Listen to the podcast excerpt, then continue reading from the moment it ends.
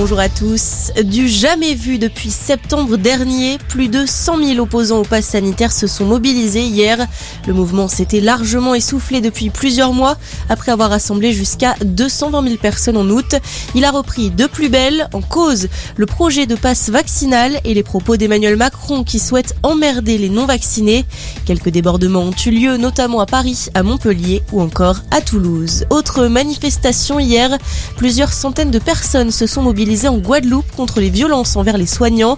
Le CHU de Lille et le personnel hospitalier sont régulièrement la cible des opposants à l'obligation vaccinale.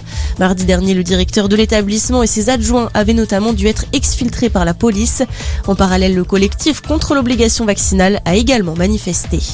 Un moment de recueillement à Albi. Les proches de Delphine Jubilard ont organisé une messe hier en hommage à l'infirmière disparue depuis plus d'un an.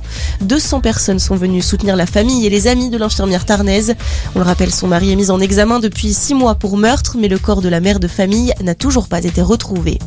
Le Liban plongé dans le noir, une très importante coupure de courant a frappé tout le pays hier soir en cause la prise d'assaut par des dizaines de manifestants d'une centrale électrique. La compagnie publique électricité du Liban a indiqué ne pas avoir identifié les responsables, une action qui aggrave une situation déjà très compliquée. Des coupures régulières ont lieu depuis plusieurs mois en raison d'une pénurie de carburant liée à l'effondrement de l'économie nationale.